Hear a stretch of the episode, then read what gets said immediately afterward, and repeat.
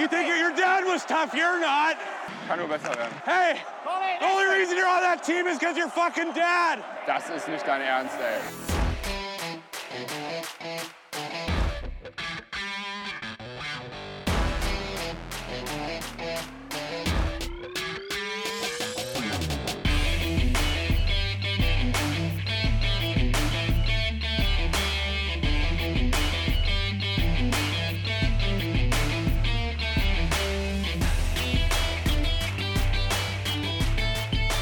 Montagabend, es ist kurz vor elf. Hier ist Trash Talk, der DEG Podcast, euer Lieblingspodcast, wenn es ums Pöbeln, um Eishockey und ums übers Eishockey pöbeln geht. Wir sind heute zu dritt und ich darf den Kopf der Gruppe, den Vater des Gedanken vorstellen. Guten Abend, Milan. Boah, halt die Fresse und red nicht so viel. Hallo zusammen. Ja, und damit auch ein Hallo an den Eishockey-Fachmann und Scouting-Experten Daniel. Guten Abend. Guten Abend zusammen und ich schließe mich wieder ans Wort an. Gut, dann halte ich es kurz. Ibims 1 André. Ja, keine Playoffs für uns. Verdient am Ende, Milan? Ja, verdient. Ich glaube, die Saison war unterm Strich zu unkonstant und äh, ähm, deshalb ähm, ein, zwei Spiele zu viel gegen Krefeld verloren. Äh, die Niederlage in Nürnberg am Ende auch recht äh, unnötig und von daher geht das schon in Ordnung. Ja, das ähm, für, für mich ist tatsächlich eins der Probleme, dass du gegen Krefeld zu viele Punkte gelassen hast, weil das, und das haben wir unter der Saison schon oft gesagt, du Punkte, die du gegen Krefeld nicht einsammelst, sammeln andere ein und das macht am Ende den Unterschied. Siehe das Spiel gegen Nürnberg, Daniel. Klassischer DEG-Betriebsunfall, wenn es diese Saison um wichtige Punkte gegen schlechte Teams ging? Äh, äh, erstmal ist man geneigt, sofort Ja zu sagen, ähm, da das ja schon irgendwie so ein durchaus so ein Thema ist, was die DEG seit vielen Jahren begleitet, dass man gegen Top-Teams irgendwie motivierter scheint und äh, irgendwie da immer voll in der Spur ist. Bernhard Ebner hat sogar im Interview nach dem Spiel gegen Augsburg zu Hause ja bestätigt und sagte, gegen Top-Teams sind wir immer voll auf der Höhe. Äh, fand ich schon bemerkenswert, die Aussage. Ähm, denn klar, ich weiß, es ist immer leicht zu sagen als Fan, aber eigentlich erwarte ich von einem Profisportler, dass er in jedes Spiel geht, egal ob gegen den ersten oder gegen den letzten spielt, aber man merkt es auch bei der DEG, das klappt nicht immer so. Und Nürnberg muss man natürlich zweigeteilt sehen, ne? total verpennt die Anfangsphase des zweiten Drittels, wo man nach einem super guten, soliden ersten Drittel mit einer Führung auf einmal 4-1 hinten ist, dann drehst du dieses Spiel komplett, gehst sogar in Führung, um dann wieder relativ einfachen Gegentreffer herzuschenken zum Ausgleich. Am Ende verlierst du dann ähm, sehr zweigeteilt. Auf der einen Seite war, hatte das Spiel unglaublich starke Passagen der DG, wo man so gespielt hat, wie man es erwartet hat. Und dafür halt so diese 10, 15 Minuten Aussetzer im Spiel, die sie halt nicht erlauben kannst. Auch nicht gegen so ein schlechtes Team oder vermeintlich schlechtes Team. Ähm, deswegen, ja, ich schließe mich euch beiden da an. Also in meinen Augen auch absolut verdient nicht in die Playoffs gekommen. Äh, verdient aber eher wegen der Spiele gegen die Nordgruppe. Ich finde, jetzt in der Südgruppe haben wir uns gut geschlagen. Auch da gab es ja Tabellen, die man so gesehen hat, wo wir sogar, glaube ich, auf Platz zwei oder drei waren, gesamt-DL-mäßig. Ja. Äh, das heißt, verdient aufgrund der Nordgruppenspiele. Ja. Ja, finde ich eigentlich ganz gut. Habt ihr eigentlich gesehen, ähm, was, was in Iserlohn und Schwenning gestern, was die Fans da abgerissen haben, Milan? Du als ähm, Zeit Iserlohner? Ich, ich habe es aus Schwenningen kurz gesehen, dass sie da irgendwie mit Abstand an der Halle standen, um irgendwie noch so ein bisschen zu supporten. Ähm, ja. In so kleinen Dörfern geht das. Da hat man Sonntagnachmittag sonst nicht viel zu tun, glaube ich. Ja, und es war halt ein Heimspiel letzte Spieltag, ne? darf man jetzt nicht vergessen. Ich finde es gleich schwieriger, das jetzt zu vergleichen mit dem Auswärtsspiel der DEG in München. Ähm, und ja gut, ein paar Aktionen von ein paar DEG-Fans gab es ja auch bei den DEG-Heimspielen, jetzt äh, auch in der Nordgruppenseite gegen Köln und so, ein paar Banner wurden aufgehangen. Aber ja, äh, da haben sich die Fans durchaus Playoff würdig gezeigt, muss man sagen. Ja, das, das dachte ich mir nämlich auch und dann, dann hatte ich mir auch überlegt, okay, wie hätte man das in Düsseldorf machen können und das wäre auch eigentlich nur jetzt ähm, bei dem Spiel gegen Augsburg gegangen oder alternativ, dass man die Jungs vor der Abfahrt nach München, wann auch immer das gewesen sein mag, weiß ich ehrlich gesagt nicht, äh, angefeuert hätte.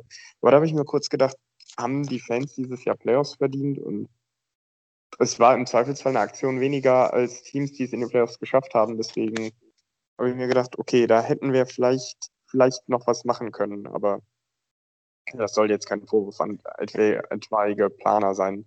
Äh, man, man hört ja, dass da eventuell noch was in den Playoffs hätte kommen sollen. Deswegen.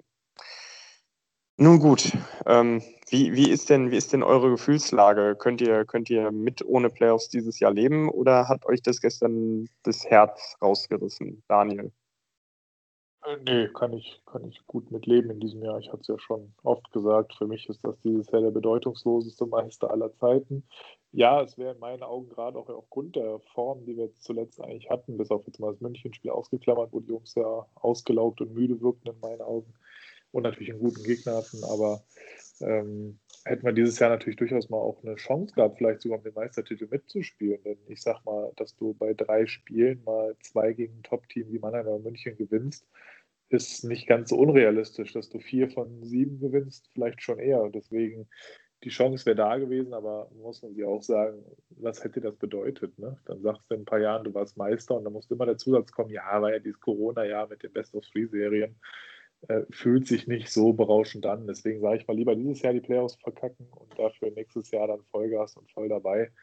Ist mir lieber als dieses Jahr hier irgendwie so ein Gewurstel, Halbfinale, Finale und alle feiern eine Saison, die ja eigentlich nicht erwähnenswert ist. Deswegen, also für mich war das Ausscheiden völlig okay. Ähm, kein Eishockey der DEG mehr bis August, September tut weh, aber dass es jetzt mit dem Ausscheiden der Playoffs wehtat, nein. Ich bin da ganz bei Daniel. Also ähm, ich hatte ja in der letzten Folge schon gesagt, dass äh, mein Bauchgefühl mir sagt, dass wir es nicht in die Playoffs schaffen und das hat sich ja dann bestätigt. Von daher war das für mich ist es kein Beinbruch. Ähm, klar, Playoffs wären, wären immer schön gewesen, aber ganz wie Daniel sagt, es sind halt nur diese Best of Three dieses Jahr und das ist nichts Halbes und nichts Ganzes und äh, da können sich dann meinetwegen Mannheim und ähm, die Augsburger Vorstadt um den Titel kloppen. Das ist mir relativ wurscht. Okay, und damit sind wir dann eigentlich schon, äh, da hast du eine schöne Überleitung geschaffen, Milan. Wir dürfen ja jetzt Playoffs zugucken. Äh, wenn ich mich nicht verzähle, vier Serien, richtig? Das ist richtig, ja. Sehr gut. Ähm, fangen, wir, fangen wir vielleicht in der Nordgruppe an. Äh, wir sehen Platz 1 gegen Platz 4, Berlin gegen Iserlohn. Milan, mach doch direkt mal weiter. Was, was erwartest du für die Serie und was glaubst du, wer weiterkommt und wie? Ähm, ich mache es relativ kurz. Ich ähm, traue Iserlohn zu, durchaus das Heimspiel zu gewinnen. Für mehr wird es aber nicht reichen. Also Berlin in drei, weil sie einfach insgesamt von der Qualität das deutlich stärkere Team sind. Ja, da könnte ich sogar mitleben. Das sehe ich ähnlich. Wie ist es bei dir dann? Wobei, wobei, wobei andererseits ja? muss, ich, muss ich auch sagen, es wäre ja schon irgendwie witzig, wenn ausgerechnet in dieser Saison, wo keine Fans dabei sein können, die, die Iserlohner ins Halbfinale können, kommt. Ne? Das, das würde ich denen gönnen, so ein bisschen. Man muss ja gönnen können. Also. Ja, kann ich in dem Fall nicht. Aber den, den, den größten sportlichen Erfolg der Vereinsgeschichte und dann keine Fans in der Halle, das fände ich schon Wäre schon charmant. Aber dazu wird es nicht kommen. Berlin wird das äh, in den beiden Heimspielen klar machen. Ähm, ja. Ich tue mich schwer mit so einer Prognose, muss ich sagen, äh, bei der Serie. Für mich ist es nicht ganz so klar und direkt so sicher, Berlin macht das, weil Berlin zuletzt doch für mich extrem geschwächelt hat, nicht zuletzt nach dem Ausfall von Föderl. Und äh, Iserlohn, da hängt halt zu viel natürlich von der einen Reihe ab. Ne? Also wenn die Reihe Whitney, Bailey und Grenier nochmal eine richtig geile Performance aufs Eis legt und wieder ihre zwei, drei, vier Hütten pro Spiel macht, die sie ja gerne diese Saison mal gemacht haben in einem Spiel, dann traue ich Iserlohn durchaus was zu, weil Jenike ja dieses Jahr eine, wie ich finde, überraschend starke Saison spielt. Und ja, also ich finde die Serie trotz des eigentlich krassen Punktunterschiedes jetzt nach den 38 bzw. 37 Spielen der Iserlohner äh, ja, knapper aufgrund der aktuellen Verfassung, als es auf den ersten Blick aussieht. Aber ja, Tendenz natürlich minimal Richtung Eisbären, aber für mich nicht so klar, muss ich sagen. Ja, Joe, Joe Whitney und, und Casey Bailey ab Platz 1 und 3 der äh, Scorerliste ligaweit. Also Respekt da nach Iserlohn haben sie richtig gut gescoutet. Und äh, der dritte im Munde, Alex Grenier auf Platz 7. Und wenn man mal guckt, ne, da muss man ganz schön weit nach unten gucken, um den ersten DEG-Spieler zu finden. Das ist Daniel Fischbuch auf Platz 22. Also die ja, Reihe haben. Wirklich auch mal Platz 1 war. Ja, auch mal Platz 1 war, ja. Also tatsächlich, finde ich, sieht man bei der DEG relativ gut eine Korrelation zwischen den Punkten von Fischbuch und von der DEG.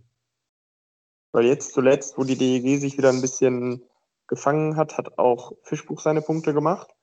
Mhm. Und als es gar nicht lief, hat Fischbuch auch keine Punkte gemacht. Und gerade zu Saisonbeginn, wo wir wirklich gut mitgespielt haben, zeitweise ja auf dem zweiten Platz standen, ähm, da hat Fischbuch ja nach Belieben gescored. Mhm. Und als das, und das hat mit der DEG aufgehört. Ich weiß aber, ich bin ja nicht ganz sicher, wie da das, wieder das äh, Henne-Ei-Verhältnis ist. Das kann ich dir auch nicht sagen. Aber ich bin bei dir. Das ist echt extrem auffällig gewesen. Und, äh, dass die DG stark abhängig war, ob die Topspieler oder unsere Vor Vorangeher wie Bartha und, und Fischbuch, ob die im Performance sind und, und treffen oder eben nicht. Und äh, ja, von daher äh, hat man genau gemerkt, als die nicht so ganz äh, ihren Lauf hatten und als sie ihn wieder hatten. Und genau da bin ich bei dir. Ich rätsel auch noch. Liegt es an den beiden oder sind die beiden einer der, ja, die halt auch einfach dabei sind? Ich weiß es nicht. Oder liegt es einfach nur daran, dass es einfach zu viel Last für die beiden war und ähm, wir einfach gucken, dass wir ein bisschen über den Sommer in, in Beine investieren müssen im Sinne von Secondary Scoring? Äh, ja, das, also das weiß ich nicht, ob das überhaupt möglich ist. Ähm, wirklich gut geht es, geht es der Liga ja nicht, geht es damit auch der DEG nicht. Ich will jetzt nicht irgendwie von irgendwelchen Schulden sprechen. Ähm, das ist ja tatsächlich nicht mehr so prominent und so präsent, wie, ähm, wie das Ende der 90er war oder in den 90ern war. Aber es ist eine schwierige Lage und dann Leute zu überzeugen, zu einem Nicht-Playoff-Team aus dem letzten Jahr zu kommen, denen vielleicht auch äh, die Argumentation fehlt, dass man Top-Team sein möchte, wo man tatsächlich im Moment keinen äh, keinen Top-DL-Torwart hat. Was für mich erstmal keine Schwäche ist, aber natürlich schon mal ein Argument dagegen ist, dass du um die Playoffs mitspielen möchtest und damit nicht so attraktiv bist wie vielleicht andere Teams. Ähm, ja, das, das könnte schwierig werden, da die Leute zu kriegen. Ja, und ich sag mal, wir haben dieses Jahr ja doch ein paar Spieler dabei gehabt, wo ich sage, wenn das jetzt mal konsequent so weiterläuft, hätten wir zumindest einen gewissen, eine gewisse Tiefe für das Secondary Scoring. Ich sag mal, wer mich für mich eigentlich die Überraschung der Saison ist, Tobi Eder und Alex Ehl, die mhm. beiden. Wo ich bei beiden sage, Eder ist der Knoten geplatzt. Da hat man gemerkt, der musste einfach mal ein Tor fallen. Danach, der schießt ja Hütten, da hätte ich dem ja überhaupt nicht zugetraut. Das ist ein Knaller gewesen. Äh, und eh natürlich auch die Überraschung. Ne? Wer hätte vor der Saison gedacht, dass der letztes Jahr mal so auf zwei, drei Einsätze kam und dann wahrscheinlich nur zwei, drei Minuten im Spiel dieses Jahr auf 14 Minuten im Schnitt Eiszeit kommt und 20 Punkte, mehr als die Hälfte an Spielen auch punktet. Äh, Wahnsinn. Also ähm, ich glaube, da haben wir schon äh, gerade bei jungen Deutschen bisschen Fund hinten drin, wo man sagt, da kann man durchaus was drumherum aufbauen die nächsten Jahre, wenn die dann bleiben. Ähm, ja, hingegen, wo ich, wo ich ein bisschen enttäuscht war, dann im Verlauf der Saison war halt zum Beispiel auch Charlie Janke, ne? wo ich sage, da hatte ich eigentlich Anfang der Saison das Gefühl, das ist jetzt einer, der schafft jetzt auch nochmal so den nächsten Schritt und äh, wird einer, der genau das Thema Secondary Scoring auch stützen kann. Und der ist ja komplett abgeschmiert im Saisonverlauf. War jetzt zuletzt nicht mal mehr in einer der vier Sturmreihen, war dann als überzähliger Verteidiger mit aufgeboten. Keine Ahnung, was dahinter steckt, aber das fand ich bedenklich, die Entwicklung. Ja, ja fand ich auch. Ja, das überrascht mich auch sehr und äh, da bin ich auch ein kleines bisschen enttäuscht, weil wenn man dem Charlie Janke zuguckt, der hat Momente, da denkst du dir, okay, das reicht auf jeden Fall mittelfristig für DL2, äh, äh, Quatsch, nicht für DL2, für eine zweite Sturmreihe in der DL, so. Ähm, und manchmal denkst du dir aber, okay, das, das ist zu wenig. Was mir bei ihm ganz gut gefällt, ist, dass er nach hinten arbeitet, halbwegs konsequent. Das äh, entschuldigt so ein bisschen das fehlende Scoring, aber das ist halt auch nicht alles und du, du musst halt schon noch deine Punkte machen als Stürmer irgendwie. Und da finde ich äh, tatsächlich auch, Daniel, dass, dass äh, auch er dann so im, Fall, im Saisonverlauf nicht mehr zurückgekommen ist und tatsächlich auch in den Spielen echt erschreckend unauffällig war. Ja. Ja. ja, und vor allem, wenn du dann eben auch so Typen wie ein Eder und El dabei hast, die dieses Jahr auf einmal voll hervorspringen, ne? wenn du bedenkst, dass so ein El mehr Punkte hat bei zwei Spielen jetzt gerade mal mehr als ein Flake und fast die gleiche Eiszeit bekommen hatte und Eder äh, mit weniger Eiszeit genauso viele Punkte mit einem Spiel mehr, nur drei Spiele mehr als Flake äh, hat wie Flake als erfahrener und eigentlich auch absoluter Scorer. Ähm, sind das schon mal echt Ansagen, die da gelaufen sind. Und dann fallen natürlich so Typen wie Janke dieses Jahr oder auch Svensson, äh, fallen natürlich da schon extrem auf, im Negativen dann auch. Ne? Ja, das ja. auf jeden Fall. Ich, ich glaube, Svensson hat einfach die Verletzung massiv zurückgeworfen. Ähm, ich würde ihn eigentlich gerne mal unverletzt sehen, aber und da ist er zu wenig im Verein für mich verwurzelt, als dass man sagen müsste, okay, das gucken wir jetzt, uns jetzt über noch eine Verletzung an oder so, sondern nach der nächsten, also falls, falls Svensson nächstes Jahr bei uns spielt und eine volle Saisonvorbereitung mitmacht, ähm, dann muss der Mann liefern. Ansonsten ist diese Ausländerlizenz nicht gut investiert. Und wenn er sich nochmal verletzt, dann äh, mag ein sympathischer Typ sein oder ein talentierter Stürmer, aber dann äh, ist es auch nicht der richtige Mann, weil du brauchst in der Mannschaft jeden funktionierenden Spieler, äh, jeden fitten Spieler. Und wenn du jemanden hast, der verletzungsanfällig ist, musst du dir Gedanken machen, ob du den behalten willst. Unbedingt. Ja, ja wenn es eine Ausländerlizenz ist. Ja, und der ist ja auch schon 32. Das wird ja nicht besser mit der Verletzungsanfälligkeit tendenziell. Das kommt noch, das kommt noch dazu. Mhm. Apropos Verletzungsanfälligkeit ähm, oder Verletzung. Äh, Bremerhaven haben eine Serie, Platz 2 gegen Platz 3, gegen Wolfsburg nämlich. Ähm, nun weiß ich nicht, vielleicht weiß das einer von euch, ist Jan Obers wieder fit? Also, ich meine, gestern hat er noch nicht wieder gespielt. Okay, weil Jan Urbas könnte natürlich der Tipping Point sein in einer Serie zwischen Bremerhaven und Wolfsburg. Daniel, jetzt darfst du mal den Anfang machen. Wen siehst du denn in der Serie vorne?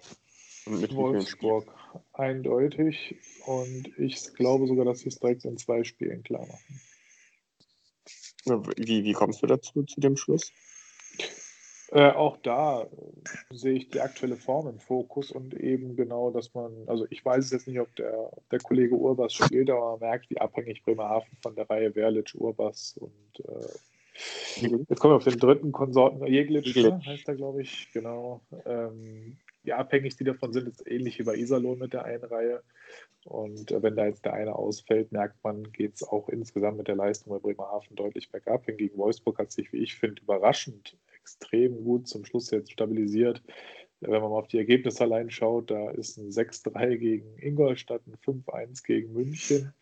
Und dann äh, die beiden Siege gegen Straubing, 4-2 auswärts, 4-2, äh, eine Niederlage jetzt zum Schluss nochmal mit 4-2, aber äh, da sie ja schon mehr oder weniger sicher drin waren, kann ich mir da auch vorstellen, dass so ein bisschen Kräfte geschont wurden. Ähm, von daher, ich sehe Wolfsburg allein aufgrund des aktuellen Trends äh, da ein Stück weit vorne. Also, wenn, wenn das eine Playoff-Serie wäre, Best of Seven, würde ich tatsächlich würde ich wahrscheinlich auf sieben Spiele gehen. Könnte mir vorstellen, dass sowas echt so lang dauert, wie es mir dauern kann. Ich glaube auch, dass wir in dieser Serie mindestens eine Overtime sehen werden. Ähm, ich schließe mich, so langweilig das auch ist, Daniel an, weil die, die aktuelle Form und gerade sich jetzt in, in diesem Endspurt in den Playoffs durchgesetzt zu haben, das fehlt, da fehlt vielleicht Bremerhaven so ein bisschen die, äh, ja, das Heißsein einfach, weil auch Bremerhaven zuletzt eigentlich nur noch zum eigenen Vergnügen gespielt hat, weil nach oben und nach unten nichts mehr ging. Und das kann gefährlich sein, wenn dir gerade so ein bisschen der Biss vielleicht fehlt, da wieder reinzukommen. Äh, Daniel, ich glaube, da hast du recht, da könnte, da könnte Wolfsburg einen Vorteil haben. Milan, Gegenrede. Genau, Gegenrede. Ich sage, Bremerhaven macht das in drei Spielen, weil sie es einfach in den letzten Spielen geschafft haben, den Ausfall von Jan Urbers eigentlich ganz gut zu kompensieren. Und weil ich glaube, dass sie mit äh, Thomas Popisch den besseren Trainer haben. Den besseren Trainer als? Oh, wie heißt er hier? Äh,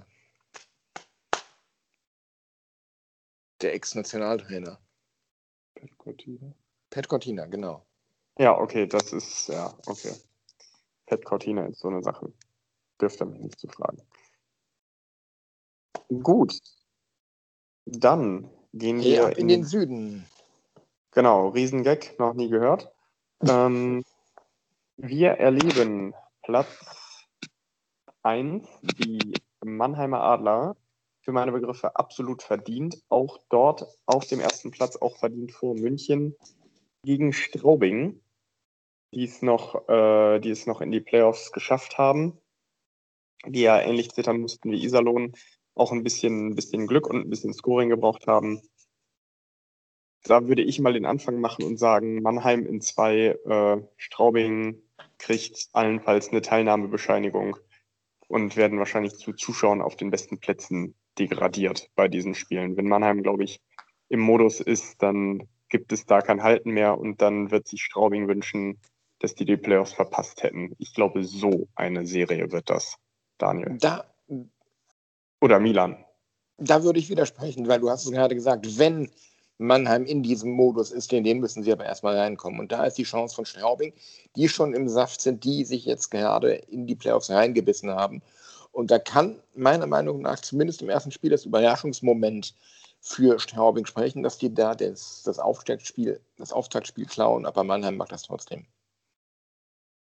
Am Ja, Ende. bin ich, bin ich auch bei dir, Milan. Ich sehe es auch nicht ganz so eindeutig. Ähm, ich glaube auch, dass Mannheim es machen wird. Ob in zwei oder drei Spielen, will ich jetzt gar nicht sagen. Ich traue Straubing durchaus einen, einen Sieg zu mit viel Dusel und Glück und einer Top-Torhüter-Leistung. Ähm, und ich glaube, da kommt es eben genau drauf an. Äh, Für mich wird diese Serie auch ein Stück weit über die Torhüter entschieden. Und da ist natürlich auf dem Papier erstmal Mannheim ein Vorteil mit Brückmann und Endras. Ich weiß ja nicht, wer spielen wird, aber Vogel hat auch seine super starke Phase die Saison gehabt, wo er gleich mehrere Shutouts hintereinander gefeiert hat, unter anderem auch gegen die DEG. Und wenn er auch einen richtigen Sahnetag erwischt und die Adler zur Verzweiflung bringt, äh, traue ich denen durchaus zu, auch mal eine Überraschung zu schaffen. Also in einem Spiel, nicht in zwei. Na, ihr seid ja mutig. Also ich, ich, ich sehe das nicht, weil die, also die Adler finde ich tatsächlich im Moment so stark, dass sogar die zweite Reihe und die dritte Reihe bei dem einen oder anderen Team die erste Reihe wäre. Und ich kann mir nicht vorstellen, mit dem, mit für meine Begriffe dem besten beziehungsweise zweitbesten Trainer der Liga, äh, Pavel Groß, ähm, der seine Spieler auch sehr giftig einstellt, ähm, dass da, dass da viel passieren kann. Aber sei es drum. Der beste Trainer ist dann äh, Herr Donatelli, ne? Nee, der, der andere Don. Ach so, der. Okay. Der Genau. bessere Don, okay. Der, der Eier-Don. Ähm, dann bleibt noch übrig, Jack Donson meinst du? genau, äh, Miami weiß, was ich meine. Hm. Red Bull München, Platz 2 in der Südgruppe gegen den ERC Ingolstadt. Hot Take 2-0 für Ingolstadt. Mhm.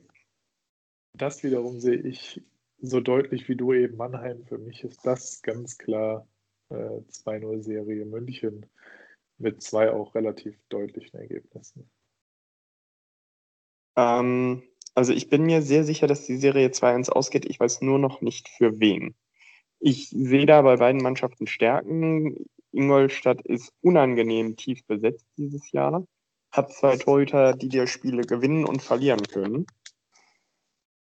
Ähm, München ist bei mir so eine Sache, die, wenn die einmal in ihr Spiel kommen und wenn die gut eingestellt sind, dann sind die sehr schwierig zu schlagen. Aber ich könnte mir tatsächlich, ich, ich könnte mir so einen richtigen Thriller vorstellen, der darin endet, dass Ingolstadt das, äh, das Spiel 3 in Overtime gewinnt.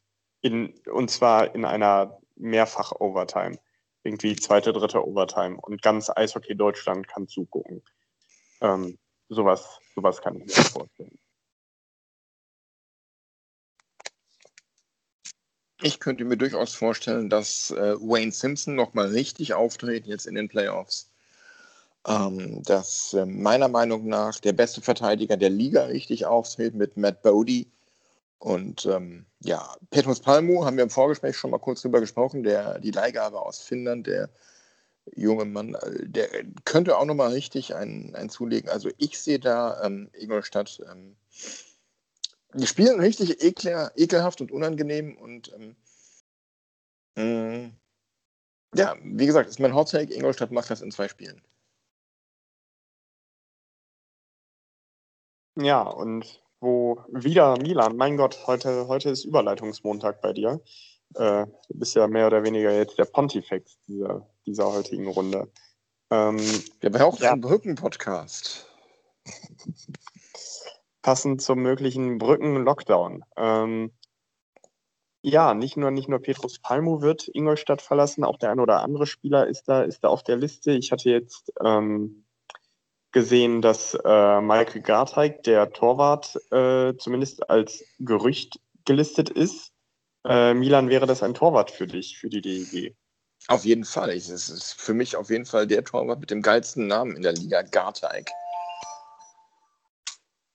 Denn alles andere ist, ist ähm, ähm, aber auf jeden Fall, es wäre. Ich bin ja eh der Meinung, dass ähm, wenn schon der Vertrag von Henrik Hane ausläuft und der von Mirko Pankowski noch läuft, man dieses ähm, Experiment mit den zwei jungen deutschen Torhütern beenden sollte, weil ich finde, die Saison hat gezeigt, dass es einem dass es ja nicht wirklich einen weiterbringt. Ähm, ich glaube, Daniel hat es vorhin gesagt, du, du hast keinen wirklichen Torhüter von DEL-Format, der dir im Alleingang auch mal Spiele wirklich gewinnen kann. Ähm, und das ist dann halt schon ein Qualitätsmerkmal. Und wenn du den Anspruch hast, zumindest in die Playoffs zu kommen oder um die Playoffs mitzuspielen, dann brauchst du einen Torwart einfach. Aber ist das der Anspruch der DEG? Sind wir nicht gerade in, in einem Rebuild? Haben wir den Rebuild nicht schon hinter uns? Naja, ja. So, da bin ich wieder. Irgendwie hat es mich gerade gekillt hier technisch. Jetzt bin ich wieder da. Oh, so. schön, dass, schön, dass du den gefunden hast. Ähm, wir haben, wir haben gerade überlegt, Daniel, ob die DEG im Rebuild ist oder ob sie sich äh, möglicherweise um Michael Garteig bemühen könnte. Das war tatsächlich auch einer, äh, einer unserer Fanwünsche. Da haben wir mal auf euch gehört, haben euch mal auf Instagram gefragt, liebe Zuhörer, was ihr euch denn wünscht. Und tatsächlich das Thema Transfers, Wunschtransfers, Gerüchte war eins dabei und das, ihr habt es vielleicht gemerkt, da sind wir jetzt gerade dran. Daniel, wie, wie siehst du denn die Torhüterlage bei der DEG? Erfahrenen Torwart holen oder das äh, oder Jugend forscht fortführen? Äh, Jugend forscht fortführen. Ich brauche keinen erfahrenen Torhüter. Ich äh, bin nach wie vor überzeugt, dass äh, die jetzt ihr Jahr hatten. Jetzt hatten sie, haben wir denen auch die Chance gegeben. Äh, wir werden, glaube ich, jetzt mit dem Klammerbeutel gepudert, jetzt wo die beide dieses Jahr hatten, jetzt vielleicht auch Sicherheit gewinnen, im Sommer nochmal trainieren können. Jetzt sind beide im Nationalmannschaftskader für den Start. Wir sind uns, glaube ich, alle einig, da werden sie wahrscheinlich nicht bleiben, wenn dann die WM beginnt. Aber Ähm, vielleicht ein Hane schon aufgrund der letzten Spiele. Muss man gucken, wie er sich da präsentiert. Aber ich glaube, die jetzt abgeben, weil wenn man jetzt sagt, man geht es nicht weiter, wird uns mindestens einer verlassen, um dann woanders, dass sie dann da die Leistungen bringen, die ich denen nächstes Jahr als nächsten Schritt zutraue, fände ich schade. Also ich finde gerade jetzt, wo man das Jahr mit denen gespielt hat, mit Höhen und Tiefen, würde ich das gerne nochmal ein zweites Jahr beobachten, auch in der Entwicklung, weil ich traue beiden nochmal einen gewaltigen Schritt nach vorne zu. Sie haben es ausreichend aufblitzen lassen in dieser Saison. Einzige, was er fehlte, war die Konstanz. Ja, das ist, das ist auch etwas, womit ich mich schwer tue, weil dieses Aufblitzen lassen alleine, das reicht nicht. Wenn du, wenn du ab und zu auf NHL-Niveau hältst und dann wieder auf Kreisliga-Niveau, das, das muss halt, ja, konstanter werden. So einfach ist das. Und die, die Frage ist das, ist für mich, ob die Jungs das erreichen können, solange sie Hälfte Hälfte spielen und solange nicht einer von beiden zumindest mal 75 Prozent der Einsätze macht. Da das äh, könnte, das könnte für beide schwierig werden. Aber ich habe auch noch nichts gehört, vielleicht wisst ihr da mehr, ob die, ob die DEG einen von beiden abgeben will, weil überhaupt habe ich das Gefühl, so wirklich was nach außen dringen tut bei der DEG nicht. Oder, oder wisst ihr mehr? Überhaupt was Nee. betrifft. Also Pankowski hat ja sowieso noch Vertrag. Genau, Pankowski hat noch Vertrag und ähm, bei Hane wird es dann halt um die Fragen gehen, will die DEG ihn behalten oder will er überhaupt bleiben? Ich könnte mir bei Hahn auch einen Schritt nach Nordamerika vorstellen, ehrlich gesagt. Auch möglich, ja. Warum nicht? Ich meine, wenn ein Niklas Treutle sogar damals im, im AHL-Team der Arizona Coyotes unterkommt, äh, dann, dann Hane doch erst recht, weil ich finde, glaube ich, Hane ist äh, in dem, im gleichen Alter etwas weiter, wenn auch natürlich nicht so groß und breit wie Niklas Treutle, aber doch talentierter, oder?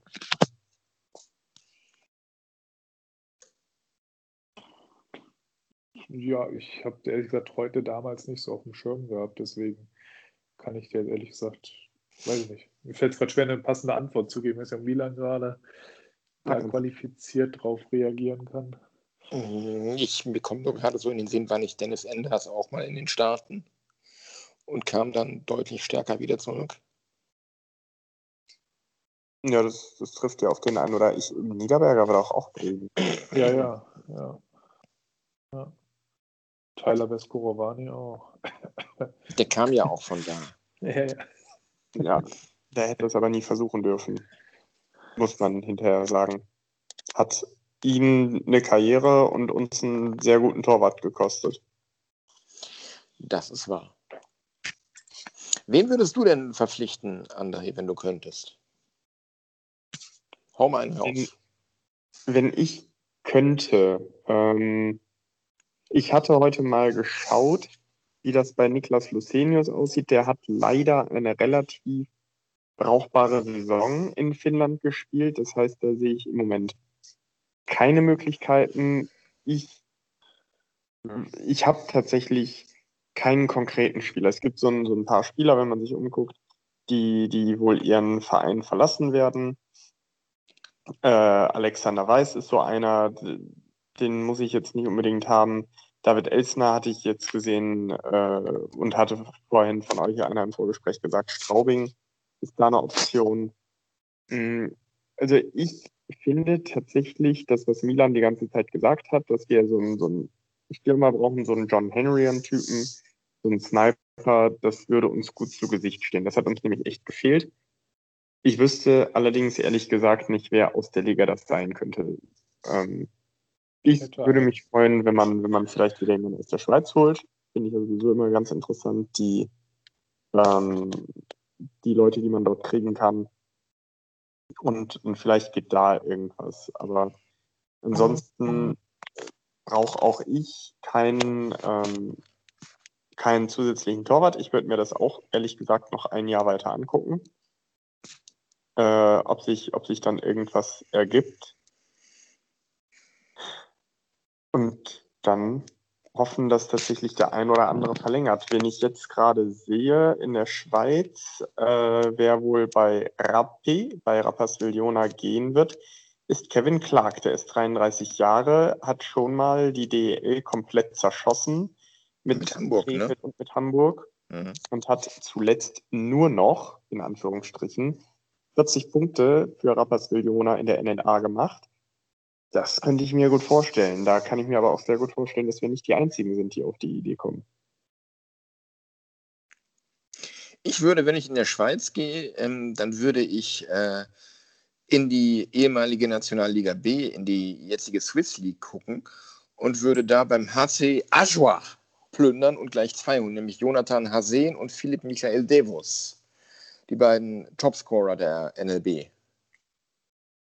Ein eingespieltes Duo und ähm, ja, das wäre so mein Pick. Hm? Beides Kanadier. Beides gut. Kanadier. Die sind ja, die sind ja auch für uns machbar tatsächlich. Und ansonsten habe ich in der DEL noch zwei Namen auf dem Zettel, die ich gerne bei uns sehen würde. Der eine ist ähm, Dennis Reul. Ich finde, Dennis Reul ist ähm, ein hochgradig unterschätzter Spieler, weil er einfach so, ein- so ein Typ ist, der ohne viel Aufsehen sauber, solide seine Arbeit macht, sich in jeden Schuss wirft, ohne eine Miene zu verziehen. So, so ein Typ wie Jörg Meyer früher, der beim Olympischen Spielen einen Schlagschuss in die Fresse kriegt, die Zähne selber vom Eis aufhebt, in die Kabine fährt und weiterspielen will.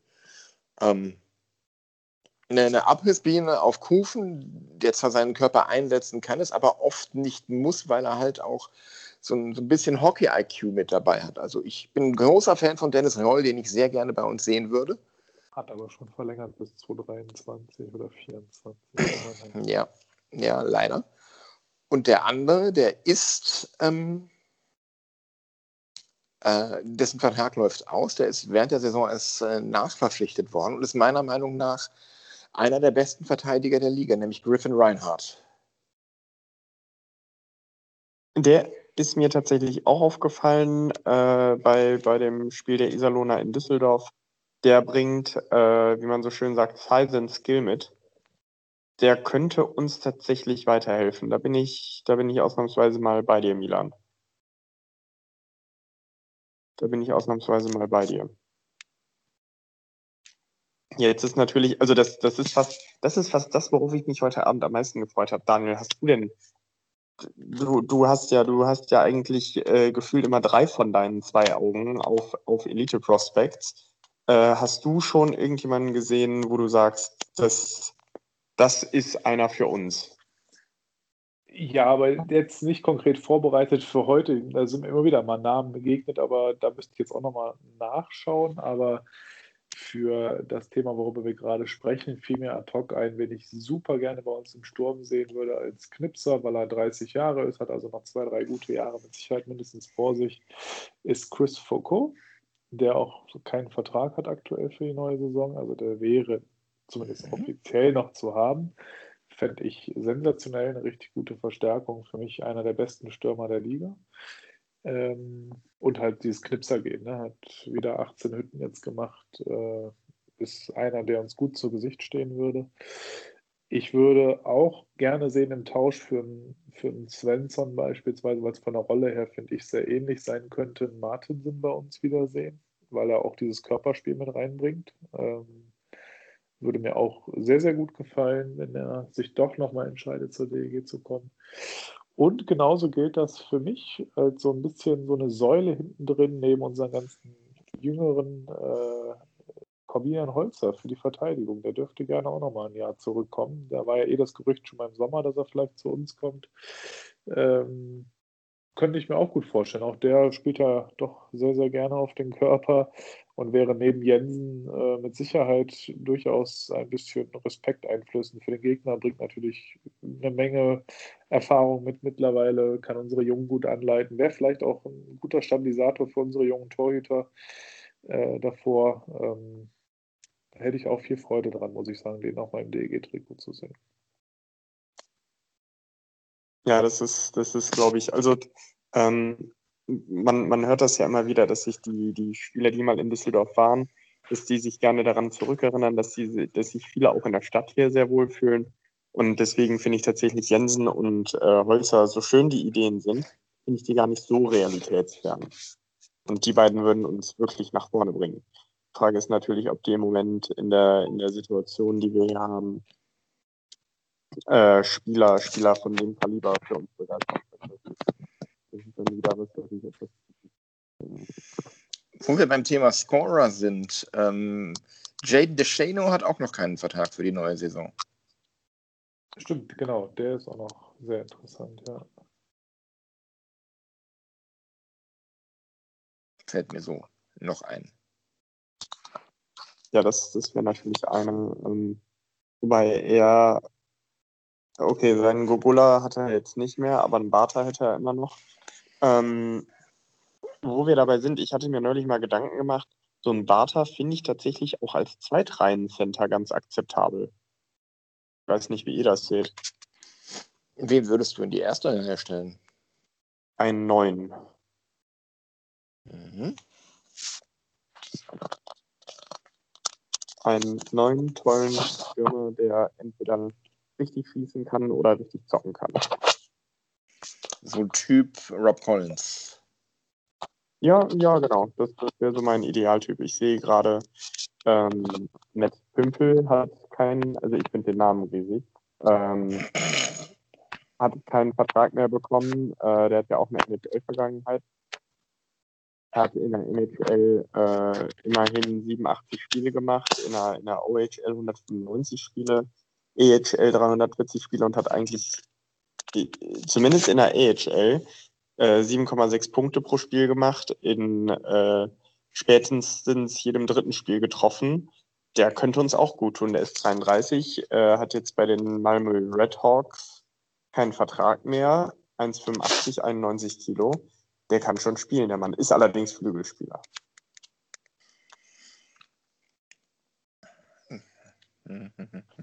Ja, als Flügel, also wo wir gerade bei lustigen Namen sind, wer mir da aufgefallen ist, wenn du mich fragst, mit Elite Prospects, ist der, der liebe äh, Herr Red Rakshani äh, von Hm. Djurgården. Äh, Amerikaner, Iraner. Kannst du das Was noch für mal? Nationalität? Aussprechen bitte. Ich buchstabiere besser. A-R-A-K-H-S-H-A-N-I. Also ich für mich so ein Rakshani. Ich meinte jetzt den Verein. Äh, nee, besser nicht. Djurgården, keine Ahnung. Ich, äh, aber du kannst mich da mit Sicherheit korrigieren als Meinst du hier den- den- Schweden-Experte. Den, den Verein aus der schwedischen Hauptstadt. Jetzt machst du nicht so spannend. Meinst du, meinst du Djurgården? Djurgården, okay. Ja. Genau, das, das A mit dem Kringel drauf ist ein O im Nordischen. O. Alles klar. Da Dann wollte ich mir dann protzen. Und das U ist ein Ü. Djurgården, ja. Okay. Wunderbar. Und das, das, das G ist eigentlich ein J, weswegen Göteborg eigentlich Jö Göteborg heißt. Ja. Äh, zurück zu dem netten Herrn Rak, vielleicht Chani. Ähm, äh, 33 Jahre alt, ist, hat keinen Vertrag mehr, würde mit Sicherheit noch ein, zwei gute Saisons in der DL abliefern können. Wäre so ein Typ, der mir da echt gut gefallen würde. Und wo wir gerade in, äh, in Djurgården sind, muss ich sagen, hätte ich auch keinen Bauchschmerz, wenn man sich den, äh, den Verteidiger des letzten Jahres von denen nochmal genauer ansieht. Den netten Herrn, der hat auch einen Namen, da muss man zweimal hingucken, dass man richtig sagt, Marc-André Gragnani. Also so ein GN, deswegen nehme ich an, dass man das G nicht so hart spricht. Ansonsten ich sage Gragnani. Ähm, ist auch schon was älter, gestandener Spieler, 34, hat auch keinen Vertrag mehr. Punktet, also scheint auch eher ein offensiv ausgerichteter Verteidiger zu sein, hat jahrelang auch in der KHL gespielt, ein paar NHL-Spiele. Jetzt in der letzten Saison gerade mal fünf Spiele jetzt nur für Djurgården. Ich nehme an, Verletzung irgendwas, das weiß ich jetzt nicht genau. Hat in den fünf Spielen aber immerhin auch fünf Punkte gemacht. Ähm, Das wäre so einer, den ich auch durchaus gerne noch ein Jährchen im DG-Trikot mir vorstellen könnte. Also ich glaube generell, dass man da in Schweden äh, den einen oder anderen Spieler findet, der für uns sehr interessant ist. Ja, ich habe ich hab noch einen auch mit einem schönen Namen, Dick Axelsson. Ja. Ja, der ist sofort ein Trikot, glaube ich. Also da, da muss ich sagen, da finde ich es schade, dass das äh, berühmteste Duo Infernale des Schweizer Eishockeys nicht mehr, nicht mehr spielt. Wichser. Das Ja? kannst du auch nicht zu Milan sagen. Ad, ja, Adrian Wichser, äh, Wichser, wie der Schweizer, Adi Wichser, zusammen mit Michel Riesen, das Duo Riesen-Wichser. Da gab es wirklich mal eine Schlagzeile in einer Schweizer, Schweizer Boulevardzeitung. Duo Riesen-Wichser geboren. Äh, ja, tatsächlich, das Bild habe ich auch mal gesehen. Das ist auch, glaube ich, im Rahmen der Schweizer Möglichkeiten viral gegangen. Alle fünf Schweizer, die Internet hatten, haben das damals geteilt. Ja, genau wie, wie diese bekannte Titelseite von der Schweizer Sportbild über Adrian Wichser, die starke Hand beim ZSC. Und das war ja echt, also abgesehen vom lustigen Namen, der Mann hat ja wirklich zehn Jahre äh, die Liga geprägt, ne? Mehr als zehn Jahre, ja. Ja, aber jetzt haben, jetzt haben die Schweizer ja eine neue Verteidigerliebe, nämlich Roman Josi, wo man, wo man in die Schweiz hinguckt. Äh, Roman Josi ist jetzt das Maß aller, aller Dinge. Der dürfte jetzt auch bei anstehenden Turnieren Kapitän der Nati werden. Das kann durchaus sein, ja. Roman in der Schweiz hinschaut. Ja, gut, Französisch, äh, französischsprachige Seiten ausgeschlossen, weil die lese ich nicht, die sind mir zu französisch.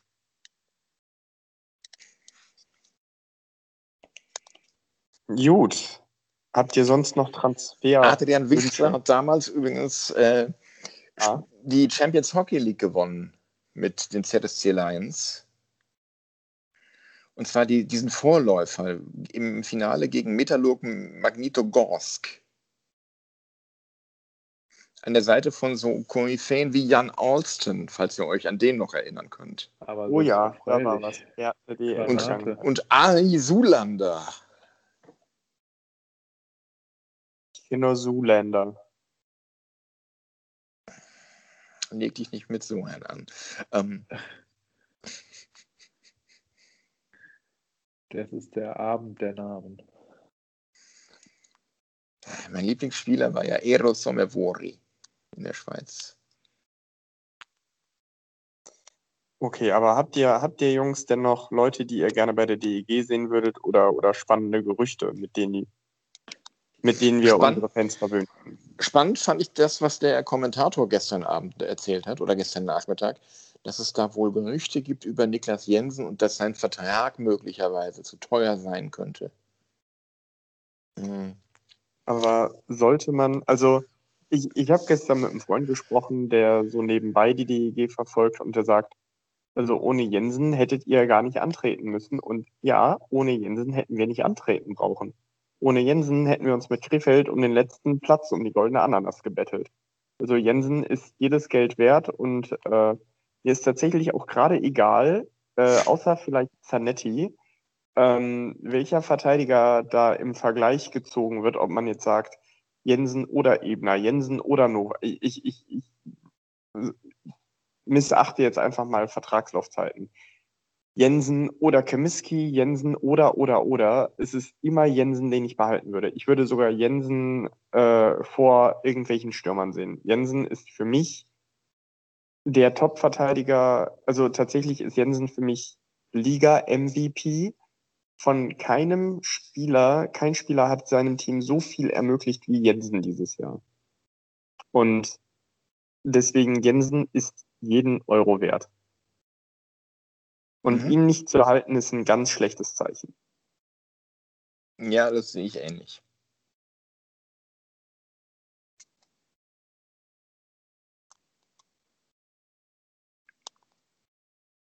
Das sehe ich Gut. in der Tat. Ähnlich. Gut. Ähm, jetzt gab es Also, vom, vom Namen her hätte ich noch einen Namen, der hat aber leider noch bis 23 Vertrag ist, also unrealistisch ist. Aber Henrik Tömmernis ist ein Verteidiger, der letzte Saison für den HC Genève Servette 37 Punkte in 44 Spielen gemacht hat. Ja, aber ich glaube, also wer 37 Punkte in 44 Spielen in der Schweiz macht, wird nicht so schnell DEL spielen. Das glaube ich wohl auch, ja. Aber der Name ist erst schön. nicht bei der DEG. Ähm, kommen wir jetzt von DEL-Transfers zu NHL-Transfers. Es ist tatsächlich ein bisschen was passiert.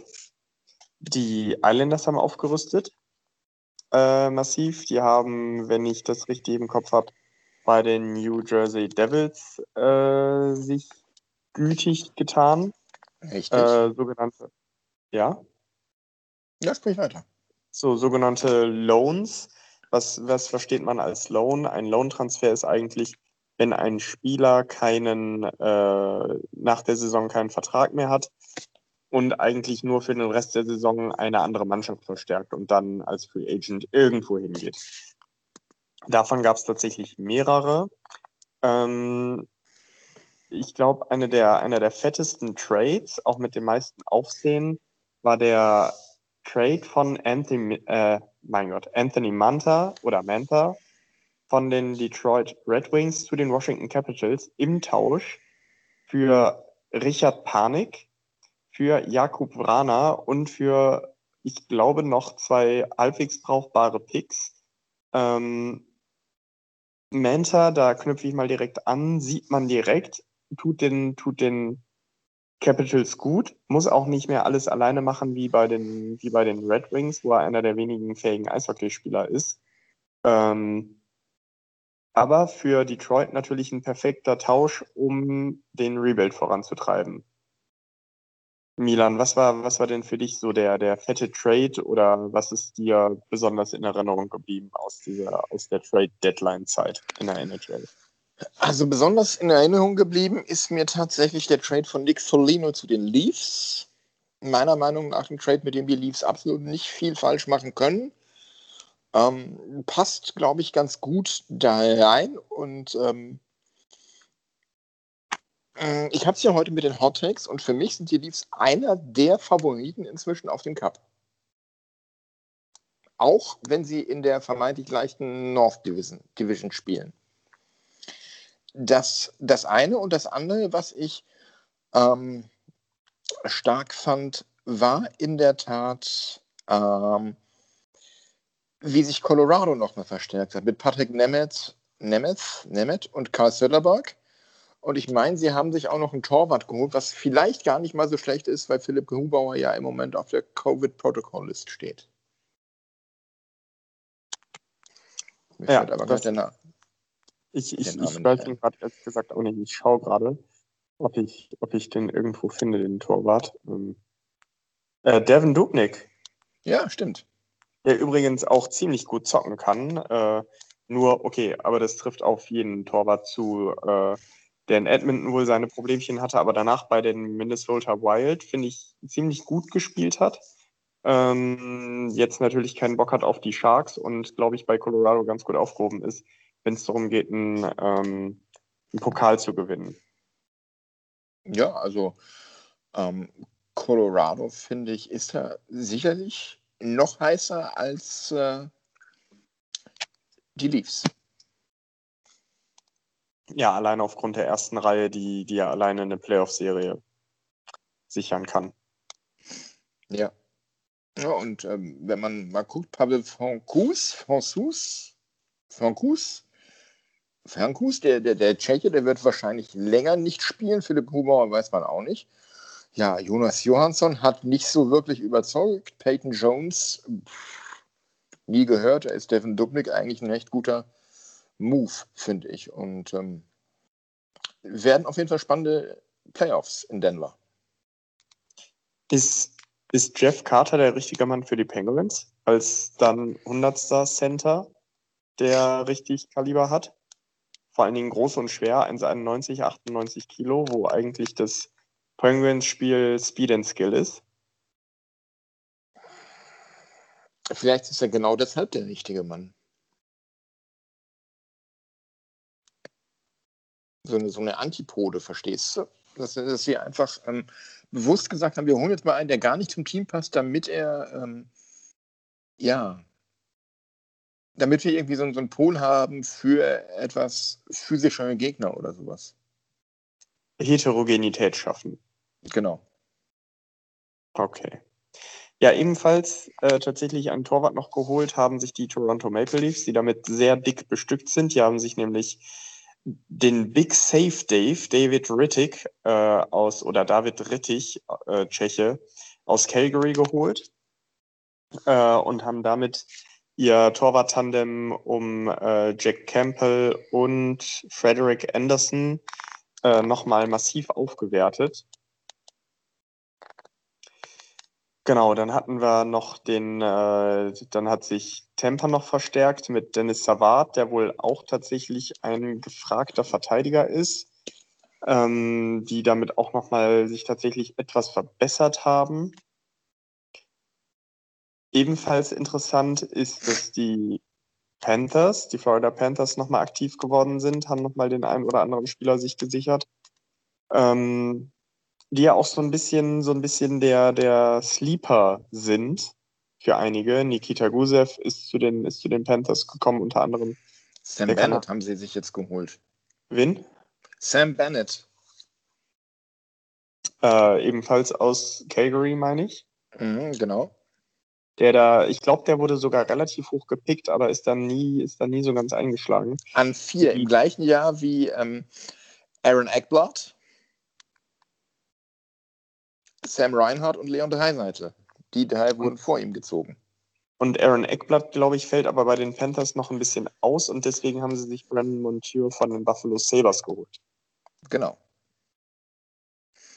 Und äh, ja, deine Bruins haben sich tatsächlich ähm, den Herrn Hall aus Buffalo ans Bein gebunden. Ja, wo ich, äh, also ich dachte erst, als du, als du, wir haben natürlich eine, wie man das heutzutage so hat, eine WhatsApp-Gruppe und als du das da reingeschrieben hast, dachte ich, das ist ein Gerücht und du willst mich verarschen. Und dann gucke ich in die NHL-App und sehe das und denke mir, die Bruins wollen mich wohl verarschen. Ähm, ihr erinnert euch vielleicht, wie ich gesagt habe, okay, vielleicht ist Taylor Hall einfach ein Spieler, der eine Mannschaft vergiftet, äh, aufgrund von charakterlichen Zügen. Ich habe aber die Hoffnung, dass die Führungsriege der Bruins so gewachsen ist, dass das da gar nicht passieren kann. Weil ich glaube, dass dich ein Bergeron und ein Marchand auf links drehen, wenn du da anfängst, Kacke zu machen und die Mannschaft zu zerpflücken. Und siehe da, Taylor Hall in drei Spielen zwei Tore gemacht. Äh, außerdem, glaube ich, noch zwei Assists gegeben. Und also was, was mir jetzt vor allen Dingen gestern aufgefallen ist, der macht seine, also der macht die zweite Reihe extrem stark mit David Krejci, der auf einmal richtig scored. Der hat gestern mal äh, einen Verteidiger von den Capitals, aber dermaßen in die Kabine geschickt äh, mit einem mit einem angetäuschten Schuss. Ähm, das hatten, äh, hatten wir tatsächlich auch auf unserem Instagram-Kanal geteilt. Ähm, außerdem Craig Smith, der seine, seine Sniper-Qualitäten wiederfindet. Ja, und dahinter ist dann noch eine dritte Reihe, die, die tatsächlich inzwischen überall anders wahrscheinlich eine zweite Reihe wäre. Da muss ich sagen, das, das könnte nicht schlecht sein. Vor allen Dingen der Trade für die Bruins war stark. Man hat noch einen wirklich brauchbaren Center gekriegt, Curtis Lazar. Man hat lediglich einen Viertreihenspieler, Anders Björk, der sich nie so durchsetzen konnte, abgegeben und einen äh, relativ geringen, äh, niedrigen Pick. Ähm, und tatsächlich, die Buffalo Sabres behalten 50% von Taylor Halls Gehalt, was natürlich auch nicht so unerheblich ist. Und wenn das funktioniert, wäre Taylor Hall vielleicht genau eine Verstärkung, weil der, also was der macht, der ist spielerisch so stark, ähm, fällt zumindest mir so auf. Es könnte, könnte der richtige Mann sein für die Bruins, um nochmal mitzuspielen. Ähm, und natürlich, um die Top-Reihe zu entlasten, die im Moment äh, ja nach Belieben scored. Jetzt äh, zusammen mit Montreal die zweitmeisten, äh, die, die meisten Unterzahltore der Liga hat. Berger und Marchand jeweils drei Unterzahltore. Das musst du dir mal vorstellen. Die spielen 5 gegen 5, die spielen Powerplay und machen dann noch Unterzahltore. Das ist ja, ich bin, ich bin auf jeden Fall im Moment recht angetan. Ähm, Punkt. Und, und hoffe, dass die, dass die Bruins sich nochmal fangen können. Aber Milan, deine New York Rangers äh, haben im Moment ein Jenike, ein Jenike-Moment und spielen dauerhaft über ihren Verhältnissen. Was ist denn da los? Die spielen nicht über ihren Verhältnissen, die spielen endlich mal, was sie können.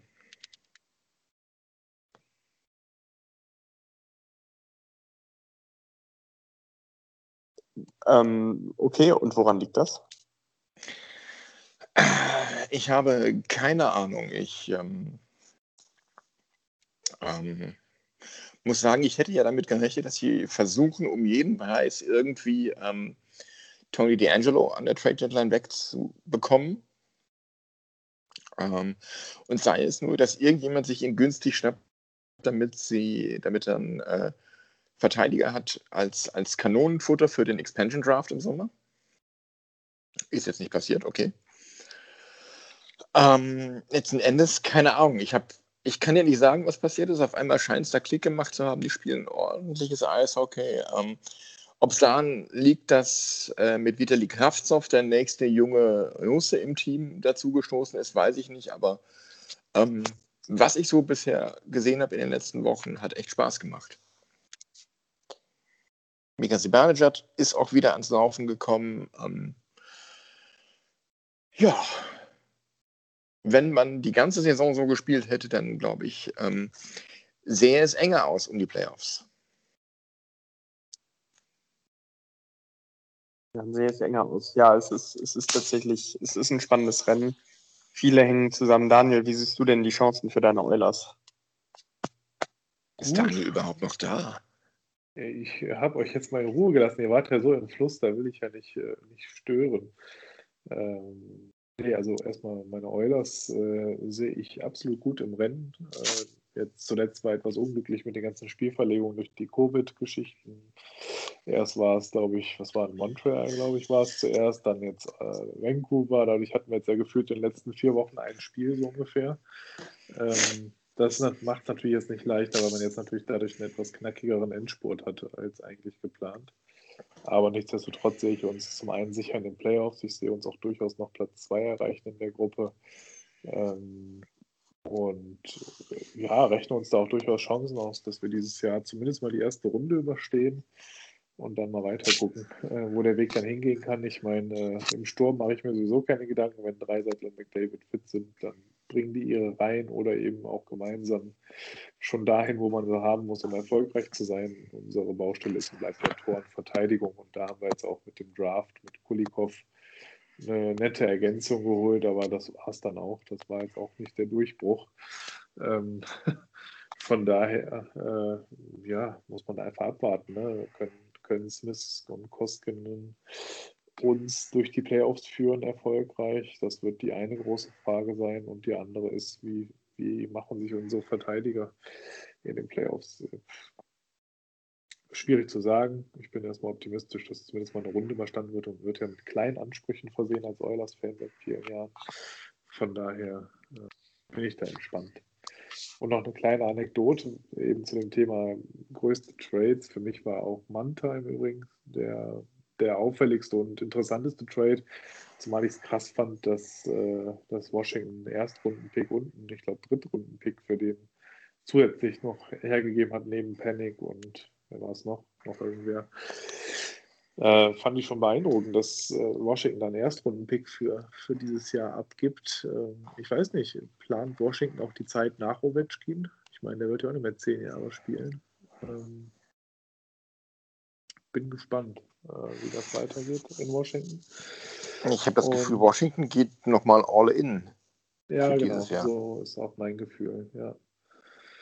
Und, Und deine, deine Oilers, die, die, die, machen das für mich so ein bisschen nach dem Motto, äh, lieber, äh, ja, Hauptsache ein Tor mehr schießen als kassieren.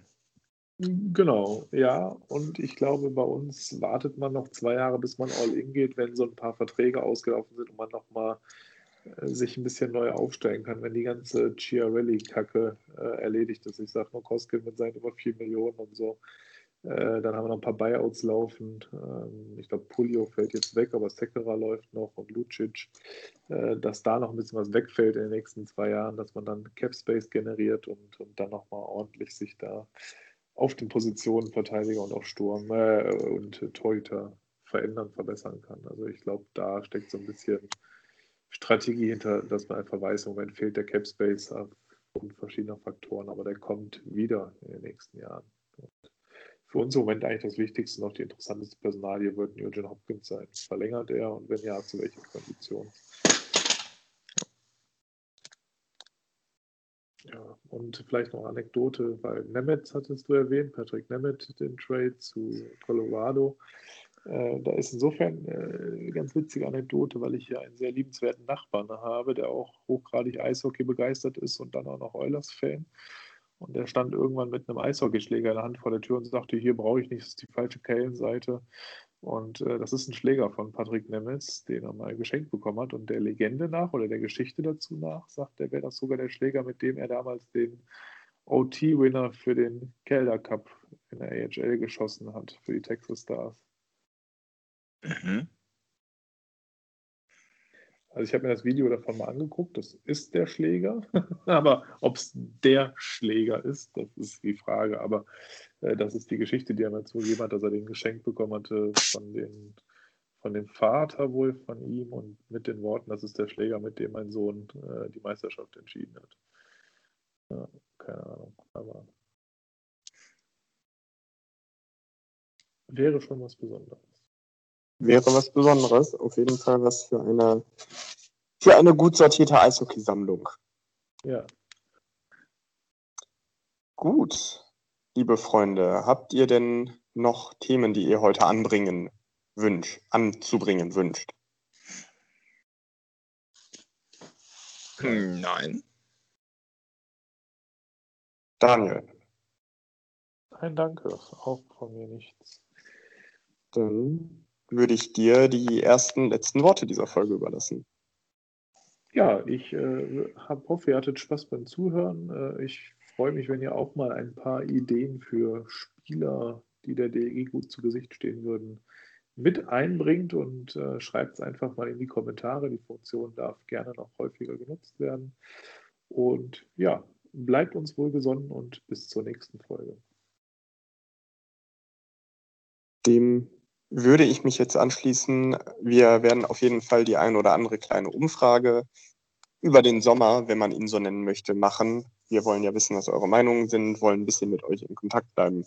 Ihr seid ja alle ein cooler Haufen. Passt auf euch auf. Vielleicht haben wir bald eine so, Wenn ihr Ideen habt, was wir hier mal diskutieren oder besprechen können, wenn. Bitte? Ja, genau. Das sowieso. Äh, da sind wir, da sind wir immer für Vorschläge offen.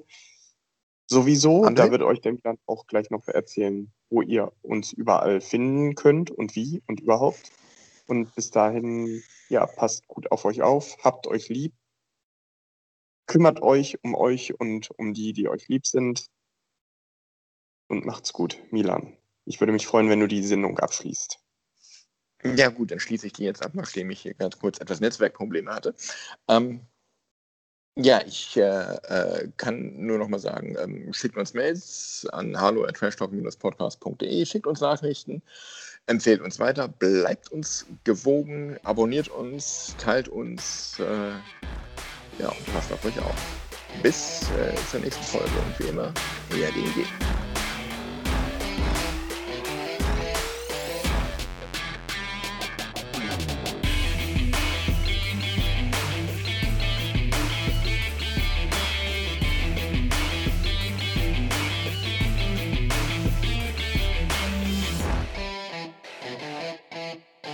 fucking Coldplay scandal.